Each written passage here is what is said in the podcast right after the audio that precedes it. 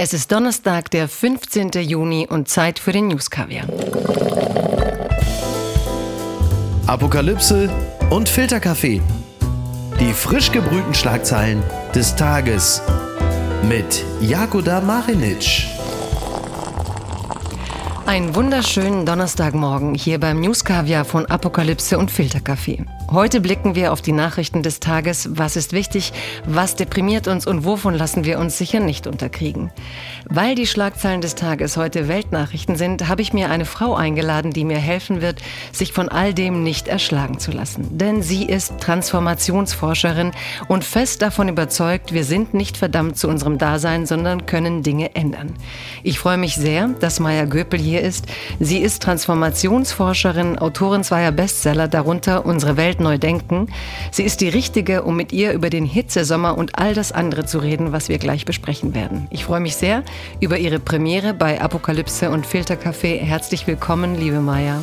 Vielen herzlichen Dank, dass wir das hier heute machen dürfen, liebe Jagoda. Ja, ich freue mich, dass du da bist. Und ich hatte noch überlegt, ob ich sage, weil ich dich auf der Buchmesse letztes Jahr erlebt habe, in diesem äh, coolen äh, lila Outfit, ob du einer der Charlie's Angels der Klimakrise bist oder ob ich damit schon die Felder des Sexismus betrete. Who the fuck is Charlie? Char Charlie's Angels. Hello, Charlie. Nein. so, ja, who the fuck is Charlie? Genau, wir brauchen keinen Charlie mehr, ne? Oder? Ich glaube auch. Also vor allem ja. ist es immer ganz gut, sich so zwischendurch zu überlegen, wer kann in welchem Thema vielleicht tatsächlich signifikant was zu sagen und wer folgt so ein bisschen. Also wir brauchen ja auch folgende Personen, damit wir eine Bewegung werden. Aber ich glaube, dass A, Charlies unterschiedlich geartet sein sollten. Die kommt immer aufs Thema an. Und dann könnte es vielleicht auch Charlene werden. Oh, Charlene's Angel. Das ist hm. natürlich auch nicht schlecht. Sich zu allem nicht äußern ist natürlich schwer in einem Podcast, in dem du dich gleich zu allem wirst äußern müssen, was ich dir so als Nachrichtenlage auftische. Und hast du eigentlich gehört, apropos heute mit Sexismus, dass die Berliner Staatsanwaltschaft jetzt gegen Frontsänger Till Lindemann ermitteln will? Also auch auf Eigeninitiative hin nach allein fünf Tagen. Hast du es mitbekommen? Jetzt äh, nur am Rande, die Diskussion davor habe ich mitbekommen und ich war eigentlich relativ froh, dass sie so schnell mal agieren. Vor allem war ich deshalb ganz froh, weil ich finde, dass er ziemlich äh, offensiv reagiert hat, beziehungsweise seine Anwälte und gleich gesagt haben, so, wer sich jetzt hier noch weiter dazu äußert, ob aus der Opferperspektive oder medial, ihr werdet vielleicht alle hier von uns vor ein Kadi gezogen. Da finde ich es ganz gut, wenn sich so eine Instanz des Klärens auch schnell einmischt. Ähm, ja. Weil diese Bedrohung auch von Opfern ist ja nicht so ganz, finde ich, eine angemessene Reaktionsform. Ja, ja, das war schon irre, ne? mit welchem Selbstbewusstsein er dann da so rausging, auch mit diesem Statement. Natürlich respektieren mhm. wir die Opfer, aber auch uns. Und dann aber prompt mit dieser Drohung zu kommen. Medienanwälte kommen sofort. Natürlich soll niemand Falschnachrichten verbreiten, aber das suggeriert das ja gleich. Ne? Wenn ich rausgehe und sage, wenn hier nochmal jemand irgendwas sagt, dann komme ich mit dem Medienanwalt. Suggeriert natürlich irgendwie der Öffentlichkeit schon, diese sind vielleicht nicht so ähm, auf dem Boden der Tatsachen, diese Aussagen. Ne?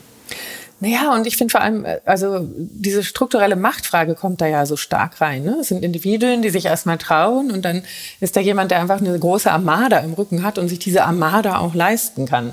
Und ähm, das sehen wir ja immer wieder. Also wer traut sich denn als kleine Instanz gegen eine konzentrierte Machtinstanz anzutreten? Und das wird weniger. Und deshalb finde ich es genau deshalb so wichtig, gleich von der neutralen Seite quasi reinzugehen und ich glaube, auch dieses Thematisieren von dieser strukturellen Machtfrage ist ja so ein bisschen ein Muster, was wir jetzt auch, wenn wir überlegt haben mit den MeToo-Geschichten, auch die Sache, die jetzt wir vor kurzem erst wieder an Filmsets diskutiert haben, mit dem Ausrasten einiger, die es halt können, weil sie in der Position sind. Aber ich fand auch die Springer- Geschichten sehr relevant und den Podcast Boys Club, der ja dieser Frage auch ein Stück weit nachgegangen ist, dass es gar nicht nur um exakt den Fall geht, sondern tatsächlich auch unter welchem Kontext ist er A entstanden und B, wer hat dann welche Handlungsmöglichkeiten in so einem Moment. Und auch da war das ja durchaus Thema, wenn äh, Personen sich melden und Dinge berichten wollen, welche Armada ihnen da gegenübersteht und was für Konsequenzen hat das für mich als Person, wenn mir so eine Institution gegenübertritt. Mhm. Ja, hat sich vor allem bei dem Podcast auch so gezeigt, wie viele Frauen eigentlich überhaupt nur anonym sich äußern. Genau. Und auf der Gegenseite diese ganzen Trolle, die auf äh, Twitter sofort sagen, naja, da will da eine endlich Fame und guck mal, wie viele Abrufe ihr Video schon hat und so. Oder was ich auch besonders irre fand, die Frau, die dann dieses Video gemacht hat, dass dann plötzlich äh, Leute kamen oder Jungs halt, äh, was mich auch echt ein bisschen besorgt, die dann sagen, guck mal, hier sitzt sie aber mit Bikini, hier sieht man sie mit kurzem Kleid und so. Und hat die das nicht provoziert, ist mhm. doch am Ende. Also eigentlich sind wir so wie bei dem Jodie Foster Film von damals. Ne? Sie hatte die falschen Kleider an und wenn sie so reingeht, dann hätte sie das längst erwarten müssen. Ja, ist ganz spannend, ne? wie die Krone der Schöpfung sich auf einmal zum Pavlovschen Hund degenerieren lässt. Hm. Ja, dann gucken wir mal weiter, wie es Till Lindemann ergeht und wer am Ende wie wen ähm, zur Rechenschaft ziehen wird und welches Urteil da gesprochen wird. Ich finde es ganz gut, dass das jetzt so schnell in den Händen des Rechtsstaates ist. Die Schlagzeile des Tages. Endlich kommt die nationale Sicherheitsstrategie. Eigentlich sollte sie schon im Februar fertig werden, die nationale Sicherheitsstrategie, die Bundeskanzler Olaf Scholz gestern zusammen mit Annalena Baerbock, Nancy Faeser, Christian Lindner und Boris Pistorius in Berlin vorgestellt hat. Mit ihrer nationalen Sicherheitsstrategie orientiert sich die Bundesregierung nach eigenen Angaben an einem breiten Sicherheitsbegriff. Dieser soll nicht nur die Bundeswehr und die Landesverteidigung umfassen, sondern genauso den Umgang mit der Klimakrise, die Sicherheit im Welt Weltraum ebenso wie die Verfügbarkeit von Energie, Lebensmitteln und Rohstoffen. Die FDP hätte zudem die Einrichtung eines nationalen Sicherheitsrates nach dem Vorbild der USA gefordert. Damit konnten sie sich aber nicht durchsetzen. Endlich mal nicht, könnte man fast sagen. Der Bundesgesundheitsminister Karl Lauterbach backt unterdessen eigene Brötchen. Er hat angekündigt, einen Hitzeschutzplan für Deutschland auszuarbeiten, um die Gesundheitsrisiken durch Hitzeperioden zu reduzieren. Wie geht es dir mit diesem nationalen Sicherheitsplan? Hast du das verfolgt, wie sie es präsentieren und hast du das Gefühl, es war höchste Zeit oder denkst du, das ist jetzt eigentlich auch wieder so ein Paper, das am Ende gar nicht viel ändern wird, wie Herr äh, Merz das auch gleich behauptet hat? Naja, die Wissenschaftlerinnen sagen dann immer, es kommt drauf an. also mhm. ich finde, also vielleicht zwei Dinge total wichtig. Dass es eine Sicherheitsstrategie gibt, das war ja mit dem Zeitenwende-Momentum verbunden. Also nach dem Kriegbeginn hat ja Olaf Scholz sich hingestellt und gesagt, das ist eine Zeitenwende. Und viele von uns, ich glaube, Annalena Baerbock hat es damals äh, formuliert, wir sind aufgewacht in einer neuen Welt.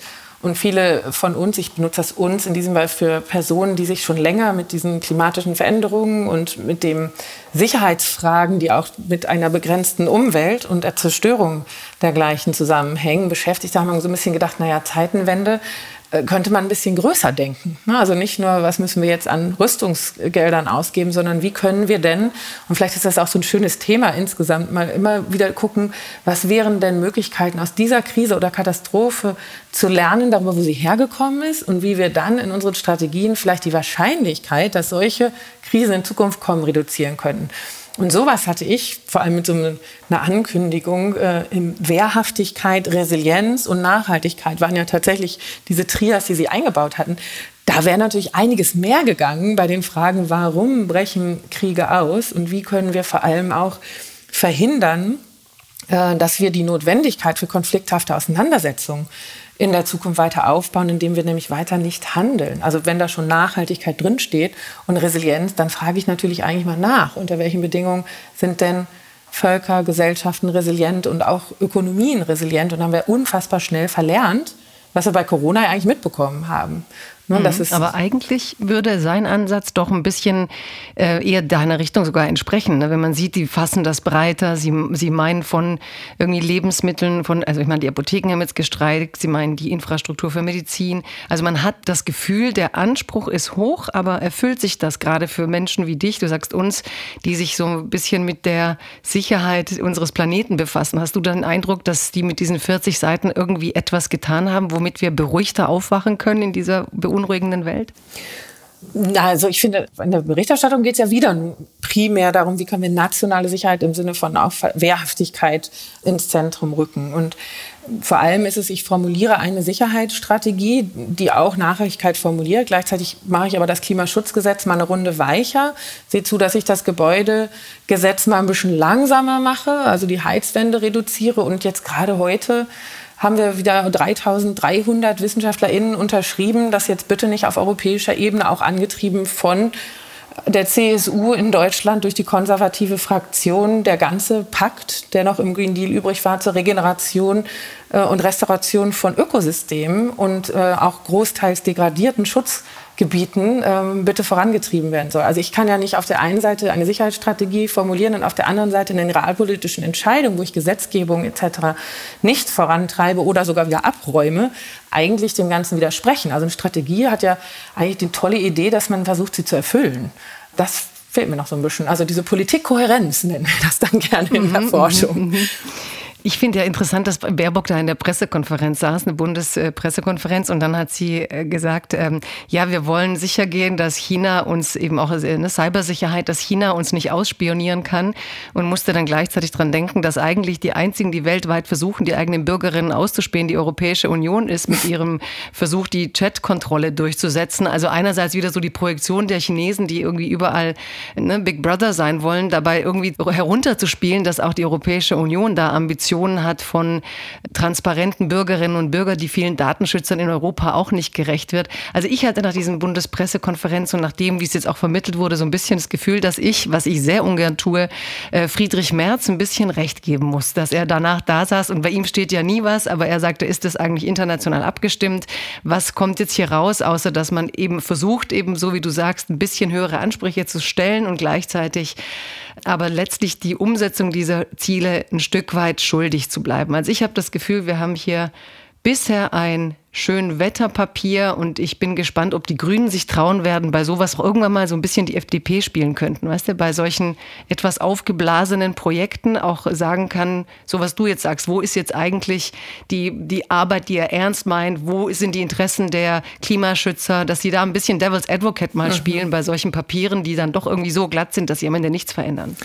Ja, auf jeden Fall. Und vor allem, ich meine, es wäre so wünschenswert, einfach zu sagen, wir versuchen mal möglichst transparent darzulegen, dass das, was wir jetzt hier gerade verabschieden, auch tatsächlich Maßnahmen sind, die ungefähr im Verhältnis zu den Zielen stehen. Und das räumen die ja in einer Tour gerade ab. Also sei es jetzt mit den Behauptungen von den E-Fuels, dass das angeblich irgendwie im großen Stil für die Pkw zur Verfügung steht oder oh ja, Wasserstoffheizung, muss man ganz technologieoffen rangehen, weil das wird es im großen Stil bestimmt geben. Ich meine, die, die Forschung dreht sich ja inzwischen wirklich im Kreis und sagt, wo sollen wir denn noch reingehen und sagen, sorry, stimmt so nicht. Mhm. Verkehrswegeplan war auch so ein Bombending. Also da mhm. werden lauter so nicht nachhaltige Trends. Ja, es wird immer mehr Güter produziert werden und es wird immer mehr durch die Gegend gekarrt werden. Immer mehr Autos werden wir haben und immer mehr Flugmeilen werden wir haben. Bums, deshalb brauchen wir auch so viele neue Straßen. Das ist so ein bisschen die Sache, ja, aber habt ihr mal gelesen, bei der Nachhaltigkeitsstrategie steht, oh, wir müssen dringend den Flächenverbrauch reduzieren. Mhm. Wir müssen dringend mal gucken, dass wir nicht mehr so viele Ressourcen mit. Du denkst so, ja, welche Strategie ist es denn jetzt eigentlich, die ihr irgendwie für mhm. relevant haltet? Ne? Ja, und vor allem kämpft die FDP dann für Technologieoffenheit, für Techniken, von der die Industrie sich selber verabschiedet. Also das finde ich immer so das Witzigste, ja. dass sie da rausgehen für ihre nicht mal mehr 5% Wähler in manchen Bundesländern und sagen, wir kämpfen dafür, dass ihr morgen eine Technik verwenden könnt mit aller Offenheit, die es aber gar nicht mehr geben wird. Oder ihr dürft richtig viel bezahlen, aber dann könnt ihr ja wieder nochmal von vorne schreien, äh, dass wir jetzt Kompensationszahlungen brauchen, weil wir jetzt nochmal Gasheizungen überall reingebastelt haben. Ja. Das hat mich traurig gemacht. Ein trauriger Rekord. 110 Millionen Menschen weltweit auf der Flucht vor Krieg und Gewalt. Das Flüchtlingshilfswerk der Vereinten Nationen hat am Mittwoch den Weltflüchtlingsreport für das Jahr 2022 veröffentlicht. Mit einem traurigen Rekord. Noch nie zuvor waren so viele Menschen auf der Flucht. Für diesen Anstieg ist auch der Krieg gegen die Ukraine verantwortlich. Rund sechs Millionen Menschen haben das Land seit Kriegsbeginn verlassen. Insgesamt sind es fast 110 Millionen Menschen, die im letzten Jahr aus oder in ihrem Land geflohen sind, aufgrund von Krieg, Verfolgung, Gewalt, Menschenrechtsverletzungen oder der Klimakrise. Schon seit zehn Jahren nimmt die Zahl der Geflüchteten ständig zu. Fast zwei Drittel der Geflüchteten suchten 2022 in anderen Teilen ihres Heimatlandes Zuflucht. Die meisten internationalen Geflüchteten hatten vergangenes Jahr die Türkei aufgenommen. Danach folgte der Iran, Kolumbien und an vierter Stelle Deutschland. Gestern wurde zudem bekannt, dass das Auswärtige Amt die versprochene Finanzierung in Höhe von zwei Millionen Euro für die zivile Seenotrettung bisher zurückhält, was mich äh, fragen lässt, ob wir in irgendeiner Weise wirklich langfristig daran denken, dass die Zahl der Menschen auf der Flucht eigentlich stetig steigen wird und welche Antworten außer Abschottung wir eigentlich haben. Mhm. Wie geht's dir mit einer so traurigen Meldung, wenn du morgen sowas hörst? Ja, genau so. Das sind die traurigen Meldungen des Morgens auf jeden Fall. Und ähm, vor allem in dem Kontext, ne, dass jetzt die Hauptaufmerksamkeit wieder darauf liegt, wie können wir denn eigentlich aufpassen, dass nicht so viele hier zu uns kommen, also Ausweitung der Drittstaaten etc., damit wir die Aufnahme in dieser Größenordnung nicht weiter werden bereitstellen müssen.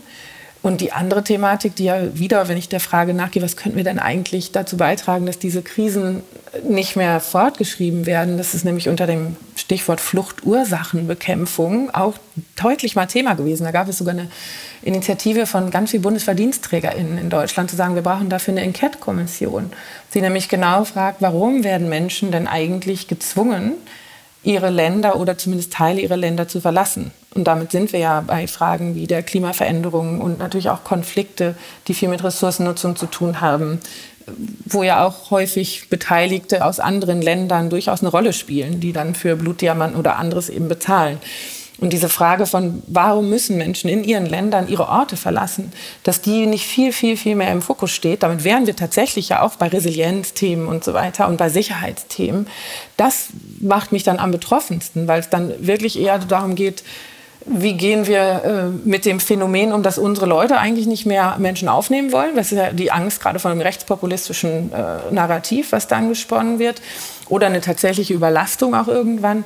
Aber wie unsere eigene Politik auch wieder dort in den Ländern oder eben die Nichtvermeidung der Fluchtursachen äh, dazu beiträgt, das wird nie so richtig zumindest an einem Tag gleichzeitig diskutiert. Mhm. Und das wäre ja eigentlich wieder mal konsequentes Handeln. Mhm. Also die Dinge zusammenzudenken. Und dann habe ich auch eine andere Idee, was meine Handlungs- äh, Macht sein könnte. Hm. Du beschäftigst dich ja mit Transformationen und ich denke mal, es ist so verrückt, dass Menschen wie du eigentlich Lösungen suchen für Konflikte oder eben, wie sagst du, versuchen Krisen nicht vorzuschreiben, sondern eben andere Wege zu gehen und gleichzeitig, wenn ich so denke, seit Merkel weg ist, natürlich wird jetzt ihr Erbe vor allem im Hinblick auf Russland sehr kritisch bewertet, aber gleichzeitig, als sie an der Macht war, hat man eben doch noch geredet über Fluchtursachenbekämpfung. Mhm. Man hat darüber geredet, was kommt als Welt auf uns zu. Ich habe jetzt das Gefühl, apropos Transformation, dass sich dahingehend transformiert, dass man jetzt einfach diese Dinge völlig aus dem Blick verliert. Man transformiert sich sozusagen eigentlich mehr so in die Krise rein, gar nicht aus der Krise heraus, wie du sagst. Wie, wie beende ich eine Fortschreibung von Krisen? Man macht eher das Gegenteil.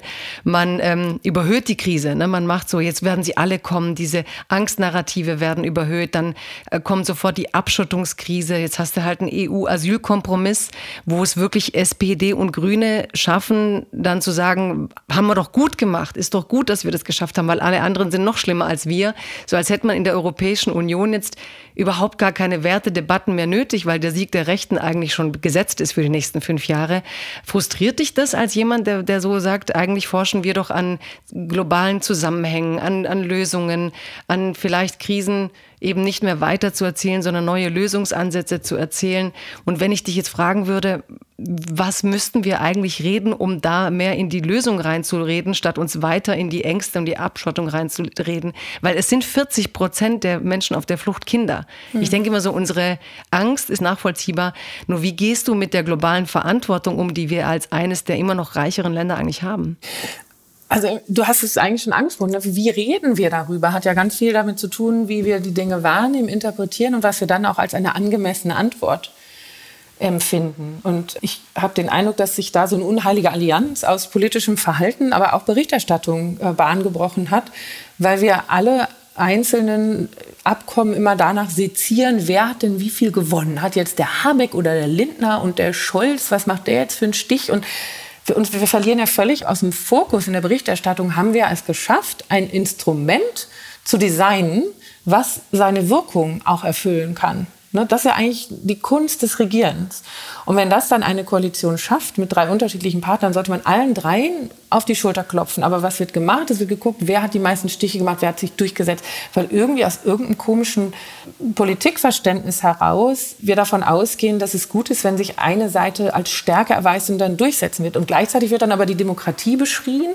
Sie können nicht gegen die Demokratie irgendetwas durchsetzen. Und das fällt so komplett auseinander, weil die, die am lautesten schreien, sind ja überhaupt nicht die, die demokratisch gesehen die größere Mehrheit haben. Ja, absolut. Und ich verstehe auch das, was du meinst mit, ähm, ich frage mich ganz oft, passiert es inzwischen, dass man irgendwo eingeladen ist und über die Nachrichten des Tages reden soll und ganz viele sagen dann, eigentlich gibt es nichts Neues. Und das, das häuft sich. Und ich habe mich neulich gefragt, woran das eigentlich liegt. Und es liegt letztlich daran, dass egal welches Problem wir gerade in Deutschland besprechen, wir besprechen es eigentlich immer nur noch unter diesen Durchschlag äh, und diesen, ne, wer hat sich durchgesetzt, mhm. äh, Erzählungen. Ne? Also wir vergessen fast das Thema. Wenn jetzt so, sobald diese Heizungen durch sein werden, mhm. wird es das nächste Thema geben und es wird sich immer gleich anfühlen. Also die, die Opposition schafft es im Moment, die Regierung sehr gut vor sich herzutreiben. Dann hast du in den Zeitungen tatsächlich immer nur diesen Kleinkrieg, Grüne und Gelbe. Dann hast du irgendwie den Scholz, der mal total gewinnt auf so einer Demo, aber oft zu wenig sagt. Eigentlich wiederholt sich gerade voll täglich grüßt das Murmeltier in dieser, ja, wie soll ich sagen, in diesem Gegeneinander ausspielen der Ampelkoalition. Das macht die Opposition auch wirklich geschickt. Und die Themen, fallen langsam unter den Tisch. Es ist, als würde man bei jedem Thema fast vergessen, was die Sachfragen sind. Also es mhm. macht, glaube ich, Menschen wie dir auch viel schwerer, in so einen Diskurs langsam reinzukommen. Und man hat nur noch diese, ja, früher würde man sagen, Showpolitik. Wir reden doch am Ende, schafft es Habeck, schafft es Lindner, schafft es Scholz, wer schießt gegen wen. Und wir kommen immer mehr in diese personalisierte Politik und finden gar nicht mehr die Kraft, in die Sachfragen reinzugehen, oder? Genau das. Und dann ist ja auch noch das Schöne, dass die Opposition zwar aus allen Rohren schießt, aber selber keine einzige vernünftige Idee auf den Tisch legt dabei. Ne? Also, ja, großes Geheimnis ausgeplaudert. Puh. Ja. Ja, Ob Nein, das jemand gemerkt hat bisher? Ich bin nicht sicher. aber wohlgemerkt haben wir, glaube ich, alle, dass sich sprachlich doch einiges doch auch verändert hat. Ne? Womit wir wirklich, diese, diese ganze Rhetorik Verlierer-Gewinner, die haben wir ja tatsächlich auch im Strukturwandel uns total angewöhnt. Und eigentlich ist das Wichtige mal aus so einer systemischen Perspektive, dass wir Übergänge gestalten wollen. Ne? Und wenn mhm. einige Dinge einfach eine Zeit lang wunderbar gedient haben, zum Beispiel Kohle, und dann haben wir jetzt aber einen neuen Zeitpunkt erreicht, weil wir gemerkt haben, ups, die Rahmenbedingungen haben sich komplett verändert. Wir haben hier so ein riesen Klimathema und da ist Kohle ein schlimmer Treiber. Dann brauchen wir jetzt eine andere alternative Energieform. Und dann ist es groß, eine richtige Größe, wenn ich etwas früher loslasse, weil dann kann auch was Neues schneller wachsen. Aber was machen wir? Die Verlierer kompensieren, bis zum letzten Moment den Abwehrkampf. Und das ist natürlich dann unheimlich schwer, gerade wenn dieses Narrativ von den Gewerkschaften noch aufgegriffen wird. Ne? Jeder Arbeitsplatz da drin muss bis zum letzten Moment verteidigt werden. Da haben wir auch einen Backlash gehabt. Da war unter den Vorgängern und dem Narrativ, es gibt keine guten Jobs auf dem toten Planeten, eigentlich sehr viel mehr Gemeinsamkeit auch noch vor Corona wirklich zu sagen, wie kommen wir in diese gerechte Übergang, ne? Just Transition war so das Schlagwort, wo die Betroffenen Beteiligte werden. Aber ganz klar war, wenn es richtig wackelt, gucken wir, wie kommen wir alle ins Neue. Und jetzt sind wir so, oh, es wackelt und die Versuchung, die Heilung im Alten zu suchen, bricht sich so wieder Bahn, weil wir es gewohnt sind. Und dann schreiben wir überall Normalität drauf und vergessen dabei, dass diese Normalität ja zu den Krisen erst geführt hat. Und das ist so eine blöde Krux, wo mit den Ängsten, mit dem, ah ja, das kenne ich schon, vielleicht finde ich da doch wieder Sicherheit drin gespielt wird, anstatt dass wir genau diesen Pakt beibehalten, der Just Transition, alle gemeinsam ins Neue rein und dann kann das Neue auch schneller wachsen. Dann sind die Arbeitsplätze da, dann sind die Versorgungssicherheiten da, dann sind die Schienen da. Ich erinnere die Gespräche mit PolitikerInnen, die es geschnallt haben, gesagt, Mist, können nicht erst die Schienen da liegen und dann machen wir den CO2-Preis? ja, ihr hättet nicht 40 Prozent der Bahnstrecken im Osten zumachen müssen. So, ne? ja, ja. so und das, das ist immer wieder, aber deshalb ist es ja so wichtig zu sagen, da wollen wir hin.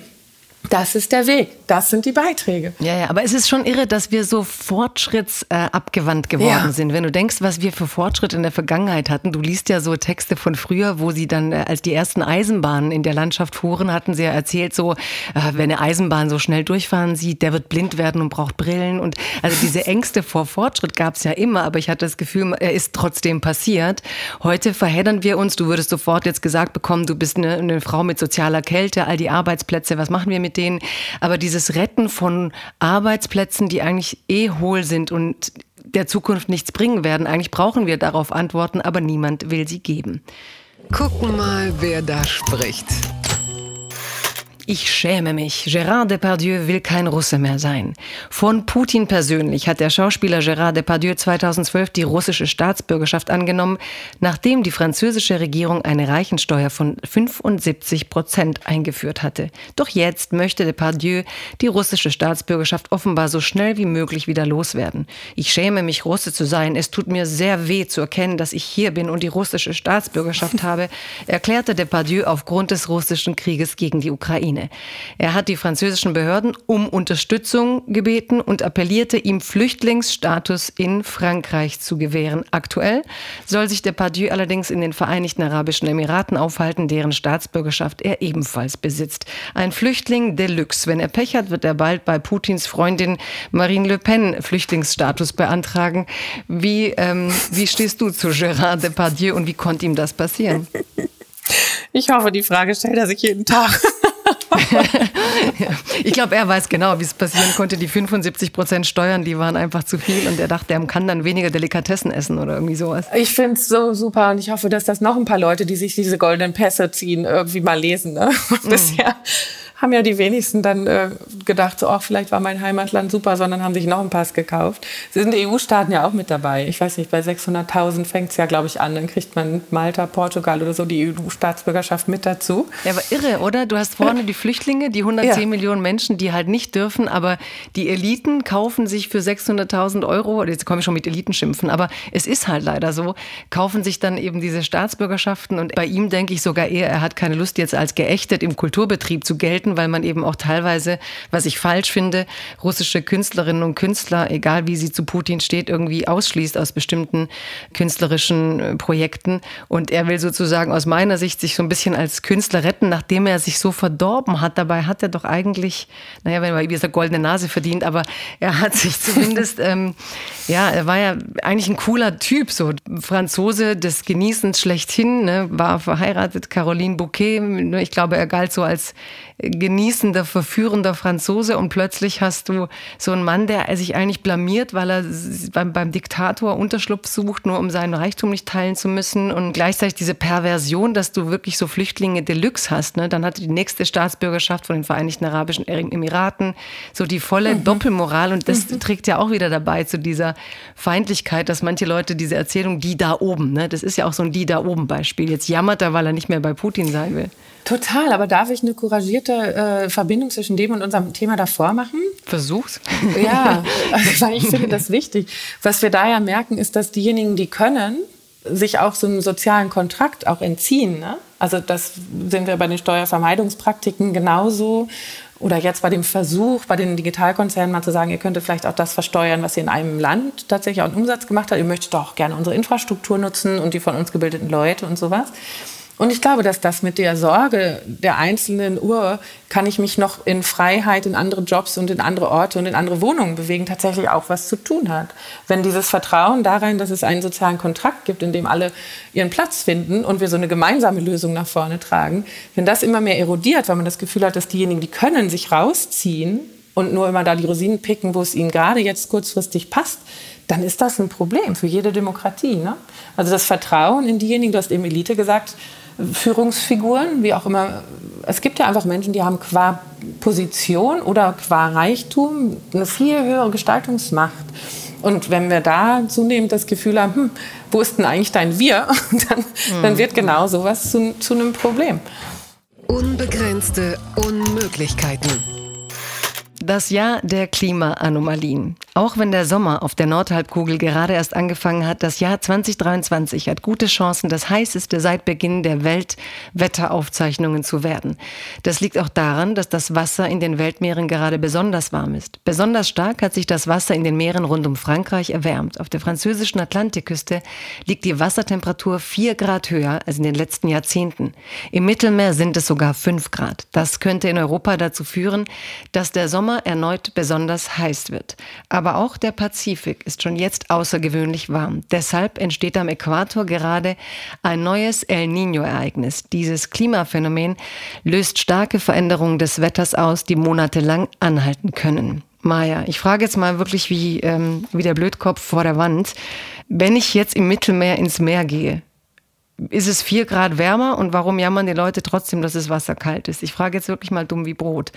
Weißt du, weil es gibt ja immer, du hast halt im Netz die ganzen Leute, die sagen, ja, von wegen, es war schon immer heiß und dann kommen die ganzen Fakten, die wir gerade hier aufzählen. Also du hast diese Alltagsgefühle von, wie es eigentlich ist und ich gehe doch jetzt nicht ins Mittelmeer und fühlt sich dann an wie in der Badewanne, es ist doch immer noch kalt. Mhm. Und ich denke auch als erstes krass, wenn ich jetzt im Mittelmeer reingehe, ist es dann wie in der Badewanne. Also, weißt du, so dass man fast so eine sinnliche Erfahrbarkeit dieser Nachrichten sucht, die natürlich groß sind und trotzdem manchmal, ich finde, es verändert sich. Ich meine, man sieht die Waldbrände gerade in Berlin, man sieht äh, den Wassermangel, man sieht manchmal Gras, das aussieht wie im Süden Italiens. Ne, so trocken ist es im Moment. Also man sieht, glaube ich, schon auch sinnlich erste Anzeichen für jene, die es nicht wollen. Aber wie kriegst du solche Großwetterlagen, also Großbeschreibungen, du hast vorhin gesagt, Krisenerzählungen, eigentlich übersetzt in, dass Leute im Alltag wissen, man muss was machen und nicht gleichzeitig denken, mir ist es zu viel, ich will es nicht wahrhaben.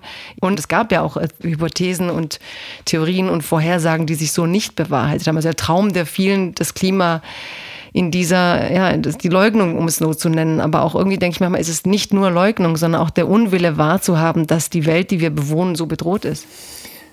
Ja, also vielleicht einmal ganz kurz zu diesem Wetter ist nicht Klima. Mhm. Es geht immer um die Veränderungsrate, also sprich, in welcher Geschwindigkeit verändert sich was über einen Zeitraum und natürlich die Intensität.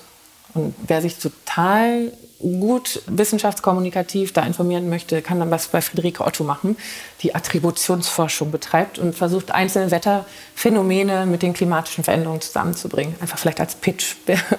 da auch Argumente so als nebenbei, finden. Nebenbei, nebenbei. mal zum Mitschreiben. Genau, zum Mitschreiben. Ja. Und äh, deshalb geht es darum, in der Summe dann natürlich die Trends zu modellieren. Und da sind wir immer und immer wieder an dem Punkt, dass die Realität die Modelle überholt. Und jetzt, was du besprochen hast, das ist ja nicht nur ein Ozean, sondern insgesamt die Ozeanerwärmung ist wirklich bei denjenigen, die sich da auch schon länger mit beschäftigen, also ein Konundrum, was sie unfassbar beunruhigt, weil es wieder mal schneller geht, als äh, ursprünglich gedacht war. Und deshalb ist es, glaube ich, so zentral. Wir haben auch da ja so drei Formen der Reaktion. Also das eine ist, das ernst zu nehmen mit den Informationen und daran zu verzweifeln, wenn man sieht, wie wenig sich politisch tatsächlich tut. Und dann haben wir sowas wie eine letzte Generation. Die sagt, wir haben doch vorher alles probiert, wir haben demonstrieren, wir haben aufgeklärt, wir haben alles gemacht. Und es gibt nicht mal ein Tempolimit in diesem Land, was so ungefähr die einfachste was Maßnahme jedes wäre. andere Land in Europa hat. Ja. Was jedes andere Land hat und was tatsächlich wenigstens einen kleinen Schritt beitragen würde. So. Und äh, nicht mal das ist verhandelbar hier. Und dann kommt dieses Ohnmachtsgefühl eben raus und diese Verzweiflung. Und ich habe diese Gespräche nach vielen Vorträgen. Und das sind ganz ernsthafte Zukunftssorgen bis hin zu dem, dass die junge Generation keine Kinder mehr bekommen möchte. Und da kann man sagen, ah, ist verantwortungslos, aber man kann auch einfach erstmal sagen, ich nehme das ernst. Dass das in den Menschen gerade stattfindet und wenn wir wissenschaftlich drauf gucken, auch nicht unberechtigterweise. Und die andere Seite ist Tanz auf dem Vulkan ja, für mich wird schon noch reichen und ich sehe jetzt mal zu, dass ich für mich nochmal das meiste raushole. Gaucho Marx, ne? Was mhm. haben zukünftige Generationen für mich gemacht? Also was soll ich für die tun? So. Oder die anderen sitzen ja Gott sei Dank woanders. Oder ich habe natürlich dann den Panikbunker äh, und äh, was weiß ich nicht auf Neuseeland mir eh schon besorgt, weil da kommt es als letztes hin. Ist ja durchaus auch eine Realität. Und deshalb ist es so wichtig, immer und immer wieder zu überlegen, wie kommen wir denn aus diesen beiden Verzweiflungstaten heraus und gehen genau in die Mitte. Und da sind ja Gott sei Dank immer noch, finde ich, die Mehrheit der Leute, die sagen, wir sind willens, den nächstmöglichen Schritt zu gehen, unter der Voraussetzung, dass möglichst viele mitziehen. Und das ist so wichtig. Also, dass wir in der sozialwissenschaftlichen Forschung genau wissen, dass dieses Gefühl, ich würde ganz viel auch verändern wollen, wenn ich wüsste, dass es in der Summe das Problem lösen könnte, ist ganz häufig der Moment, wo die Bereitschaft entsteht oder nicht. Und vor allem auch lernen von den anderen. Wenn ich sehe, dass die anderen, die ich als meine Peers, also meine Referenzgruppe oder meine Nachbarn oder Arbeitskolleginnen, wo ich dazugehören möchte, wenn die unterwegs sind, hat das auch mehr Einfluss auf mich als meine eigene, oh, das müsste man jetzt mal Mathematik, CO2 und so. Ne? Und deshalb ist es wieder so wichtig, dass wir A gucken, wo gucken wir hin und was dominiert die Berichterstattung. Und da werden die WissenschaftlerInnen genötigt, entweder ganz viel Drama zu machen, damit es überhaupt geglaubt wird. Das waren ja auch die letzten 30, 40 Jahre so, hallo, wirklich, bitte nehmt es ernst. Und dann wird dir vorgeworfen, oh, Doomsday. So. Und auf der anderen Seite kommt dann diese totale Protest dagegen. Aber diese Mitte, die sagt, wir wären durchaus für Kompromisse zu haben, sagt, dass es uns lang geht und wir haben auch Lust, uns zu verändern, wenn wir wissen, die anderen ziehen mit, die wird total wenig bespielt, kriegt ganz wenig Aufmerksamkeit, obwohl da sowas wie Selbstwirksamkeit schlummert. Und ein Wir und das voneinander lernen. Und deshalb ist die mediale Berichterstattung so wichtig, womit wir auch bei dem Punkt sind, wie sich Parteien inszenieren und ja, welche sagen, Wirkungsorientierung Thema, Ja, und ja. da sind wir bei dem Thema vorhin, dass du Total. hast halt die, wieder dieses Show, ne? man spricht wieder über die Ampel, wer wen gegen wen, die Opposition macht ihr Spielchen und vor diesen ganzen Spielchen kommen wir wirklich nicht zu den Sachfragen. Und gerade bei der Wärmepumpe, wenn du dann einmal war ein Journalist, glaube ich, bei Maischberger und hat dann äh, gesagt, wie es bei ihm zu Hause aussieht und wie weit die eigentlich sind, wo du merkst, ey, wir sind hier eigentlich 20 Jahre hinterher. Also wo ich langsam denke, bei all unserer Sorge und Kämpferei, dass, ja, wie du sagst, wir aufpassen müssen, dass wir so ein bisschen die politische Führungskultur, also das Vertrauen, mhm. dass da eine Regierung ist, die einen Plan hat und die sich nicht gegenseitig nur zersetzt und zerfetzt, sondern dass man denkt, ähm, ja, es wird schon laufen und auch nicht nur so, dass es uns mehr kostet, sondern so, dass es uns vielleicht hier und da was kostet, aber in der Summe werden wir doch profitieren, nicht zuletzt dadurch, dass wir einen bewohnbaren Planeten behalten. Zwick mich bitte mal. Das Staatsbegräbnis für Berlusconi. Noch nach seinem Tod spaltet er Italien. In Mailand hat gestern das Staatsbegräbnis für Silvio Berlusconi stattgefunden. Rund 10.000 Menschen waren gekommen und von dem ehemaligen Ministerpräsidenten Abschied zu nehmen. Doch darüber, wie Italien den Abschied von Berlusconi begehen sollte, gibt es schon seit Montag heftigen Streit. Die Regierungspartner, zu denen auch die von Berlusconi gegründete Forza Italia gehört, Forza. Forza haben beide Parlamentskammern für eine Woche geschlossen, den normalen Regierungsbetrieb auf Eis gelegt und Parteitreffen verschoben. Die Würdigung bringt Berlusconis Gegner und die politische Opposition in Rage. Sie haben Unterschriftenlisten und offene Briefe dagegen verfasst und weigern sich, den Zwang zur Trauerbeflaggung an ihren Institutionen nachzukommen. Der Rektor der Universität in Siena sagte, ja, Berlusconi hat Geschichte gemacht, aber das hat er damit getan, dass er die Welt und Italien deutlich schlechter hinterlassen hat, als er sie vorfand. Wie geht's dir mit dieser italienischen Opera? Ja, irgendwie Opera, ne? Ich habe so ein bisschen hm. überlegt, ob die neidisch sind auf die Queen weil die da auch so ein pompöses Staatsbegräbnis irgendwie hatten und das ganz wichtig du meinst, sie, sie, würden gerne einen, ja. Ja, aber ich habe tatsächlich, gebe ich zu, ähm, Berlusconi auch da so ein bisschen verdrängt gehabt. Ne? Er war ja früher präsent und dann irgendwann kamen diese ganzen Skandal-Stories und ich denke immer so, die Welt von Berlusconi war ja eigentlich so Hugo Egon Balder Tutti Frutti. Ich glaube, Hugo Egon Balder und Tutti Frutti hätte es ohne Berlusconi nicht gegeben. Es war so der Lifestyle, weißt du? Der hat uns schon alle massiv geprägt und ich habe dann auch äh, so einen super Podcast Podcast dazu gehört, der heißt ähm, Auf Bunga Bunga, auf He Bunga Bunga, auf Englisch zwar, aber Silvio Berlusconi in Oral History. Und dann haben verschiedene Leute über ihn gesprochen, wo du einfach merkst, krass, das war eigentlich der Vorläufer von Trumpism, von dieser ganzen grellen Führungskultur, von diesem Sexismus gegenüber Frauen. Und die haben damals sogar gesagt, bei Berlusconi, der soll die Frauen immerhin so mit als Genuss vermittelt haben, während Trump dann die Wut vermittelt hat. Also die Art und Weise, wie die Opposition auf Berlusconi guckt und gleichzeitig auch so Sachen wie, dass da so eine Zärtlichkeit war. Also es gibt auch so einen sanften, also eine Vaterfigur, die von vielen geliebt wurde, wo man sich dann fragt, die Kontrolle der Medien, die er betrieben hat, mhm. diese Art von billigster Unterhaltungsindustrie, die ja auch so einen Sexismus gesamtgesellschaftlich salonfähig gemacht hat. Einer hat in diesem Podcast gesagt, eigentlich sind wir alle Kinder von Berlusconi, weil wir mit diesem Sexismus in den Medien aufgewachsen sind. Das war die normale Welt, Frauen so zu sehen und zu denken, Politiker haben halt Bunga-Bunga-Partys und im Fernsehen finden halt so Bunga-Bunga-Dinge statt und Frauen sind Objekte im Fernsehen. Also dass Berlusconi einfach in uns allen nachwirken wird, auch in Europa und letztlich auch global. Also vielleicht machen sich da auch wichtig und halten sich für die Queen. Aber ich finde diese Einschätzung gar nicht falsch, dass Berlusconi schon eben dieser Beginn von dem war, was letztlich dann auch Trump war, der auch als Medienfigur und diese, diese Medienshow-Elemente reinbrachte. Und die sagen halt, Berlusconi war aber immerhin noch so der Genuss ein Stück weit gegenüber den Leuten zu vermitteln. Und Trump aktiviert eben die Wütenden. Ich vermittle jetzt ne, die Wut für alle. Ich bin der Stellvertreter eurer Wut der kleinen Männer. Ja. Ja, ich meine, die interessante Parallele ist ja so, so ein Stück weit so dieses und ich würde, würde, mach mir die Welt, wie sie mir gefällt. Ne? Das findet ja so Eindruck, äh, habe ich manchmal so das Gefühl. Deshalb fand ich es jetzt auch so relevant zu gucken, was passiert, wenn Trump vor dem Gesetz erscheint. Ne? Wer steht über dem Gesetz und wer verändert das Gesetz, wie es ihm passt und wird dafür noch bewundert. Und damit prägen sich natürlich auch Umgangsformen und wie ist es angemessen oder zumindest auch stark mit äh, Situationen umzugehen und was fordere ich ein. Ja, also Trump wird uns ja auch prägen, ob wir das wollen oder nicht. Ich glaube, die, die Frage, ob man jetzt das ehren will oder einfach ehrfürchtig vielleicht zur Kenntnis nehmen muss, ist, ist so eine Entscheidung der normativen Positionierung. Aber ich finde die Analyse, ich hatte mir es vorher nicht so genau angeguckt, erstmal total relevant zu sagen, welchen Einfluss hat er denn eigentlich gehabt? Und dann kann ich ja auch fragen, wie. Und wenn ich normativ sage, es war vielleicht nicht so eine super Richtung, dann kann ich ja auch wieder fragen ne, bei dem Thema, was können wir daraus lernen? Welche Konzentration von Medienmacht ist vielleicht nicht so super? Mhm. Und welche Form von Korruption äh, sollten wir versuchen zu verhindern, damit die Menschen nicht über dem Gesetz stehen irgendwann?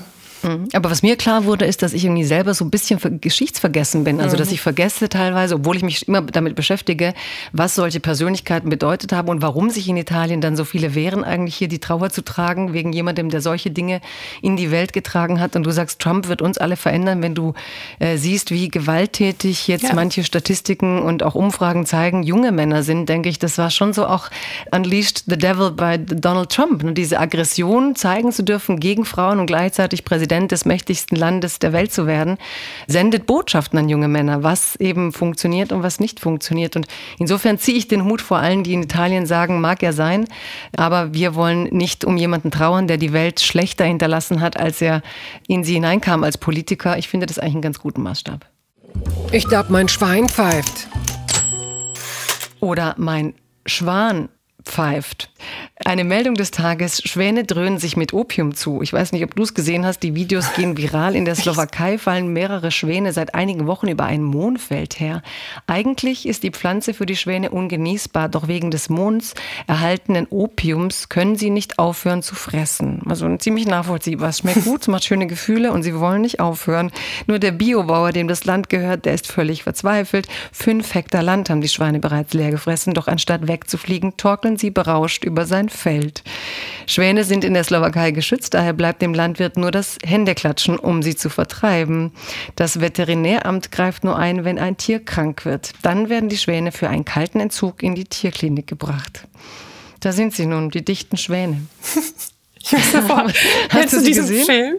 Film? äh, hat ihr den in der Schule gesehen, wo die ganzen Tiere immer zu diesem einen Baum in der Steppe trecken, wenn der die Früchte reif hat und dann alle total betrunken darunter rumtorkeln und plumpsen? Mhm. Kennst du den? Daran nee. musste ich jetzt sofort denken. Ja, aber irgendwie finde ich, ich liebe es auch immer, wenn die Gänse, wenn du nachts irgendwo bist, wo die Gänse zusammen sind und dann machen die so ihre, ihre Geräusche und das ist immer so, denke ich immer so, die einen sitzen im Theater und hören sich da ihre Orchesterstücke an und ihre Opern und die Gänse machen ihre eigenen Konzerte da an, am Flusswasser. Also irgendwie finde ich ähm, schon sehr bezaubernd, wenn, wenn du diese ja, apropos Natur und Umwelt und wo wir sind, ne, wenn überhaupt sozusagen Meldungen sind, wo die Natur ein bisschen in unser Leben stolpert, auch wenn sie hier extrem dicht sind. Aber du meinst, die Schwäne berauschen sich eleganter als die mit Giraffen? Nee, die Gänse, so, kann, kann, schon sein. kann schon sein. Aber, aber die Idee, dass du als Schwan auf so einem Mond, ich meine, Mond ist ja eh wahnsinnig schön. Eigentlich frage ich mich, warum. Sein, ja. Gell? Warum Und besser die als die Instagram-Jäger, ne? Stell dir mal vor, wie die würden alle ins Mondfeld trampeln, wie sie es ja auch gerne machen mit dem Lavendel und so. Ich glaube, da hat ja. man noch ein bisschen mehr Toleranz vielleicht gegenüber so einem wunderschönen weißen Schwanenschwarm. Ja, warum sind die Schwäne eigentlich so spät drauf gekommen? Eigentlich sehr naheliegend, sich kostenlos zu berauschen, oder? Oh nein, ich habe schon wieder eine Assoziation. Weißt du noch, als der Bundeskanzler von Österreich vor kurzem irgendwann sagte, oh, ich mal Monate her, ich empfehle jetzt Drogen- oder Alkoholkonsum, also um mit den Krisen klarzukommen, war ja auch ein Statement. Vielleicht sind die ah, du meinst, das ist sozusagen eine latente Werbekampagne der Österreicher, den kann man ja alles zutrauen. Das ich haben denke, die irgendwo gekauft, damit wir alle denken, Mohn ist die Lösung. Mohn ist die Lösung, europäische Verständigung auch. Wer weiß, vielleicht waren wie Schwäne vorher unten in Österreich. Wir kiffen die Krisen einfach weg, nicht schlecht. Mhm.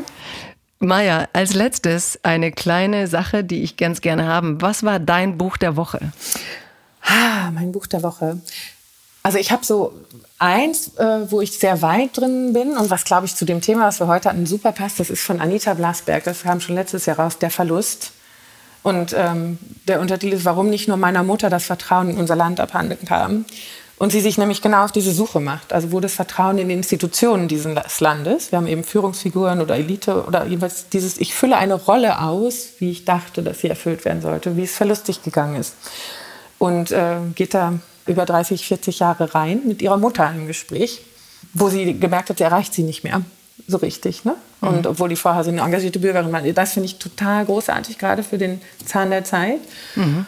Und die anderen beiden haben schon mit Klima und mit Zukunft zu tun. Also das eine habe ich gerade geschenkt bekommen oh, ich weiß nicht, 1600 Seiten oder so. Ja, Maja, Maja, Peter du hast nur recht auf eins. Also oh, die 1600, die 1600, die, die kriegst du hier nicht okay, rein. Warte, aber ich sag kurz den Titel. Sagen. Für Leute, die richtig viel Zeit haben am Wochenende.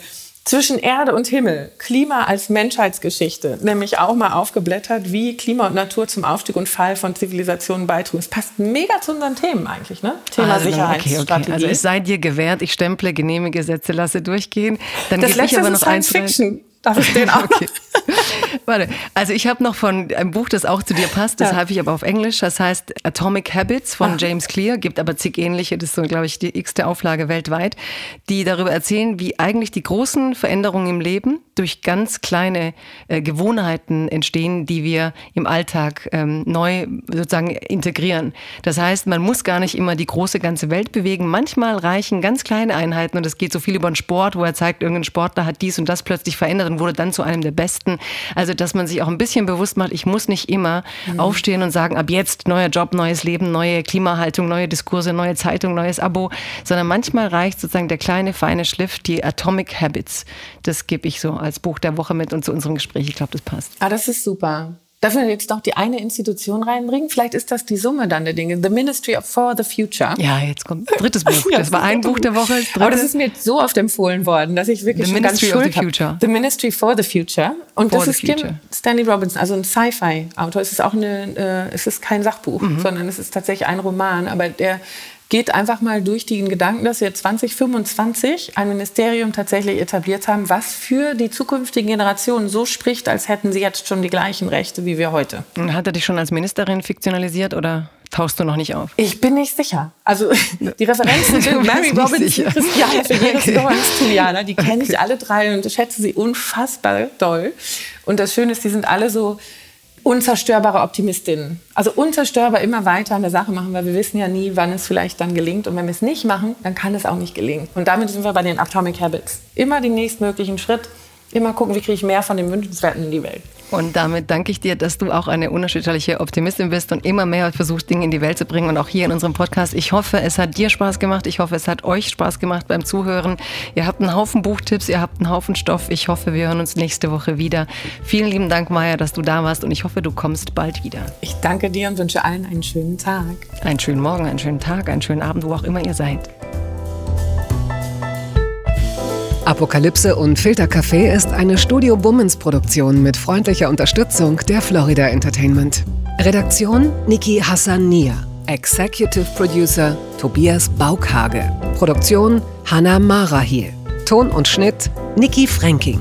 Neue Episoden gibt es immer montags, mittwochs, freitags und samstags. Überall, wo es Podcasts gibt. Stimme der Vernunft und unerreicht gute Sprecherin der Rubriken Bettina Rust.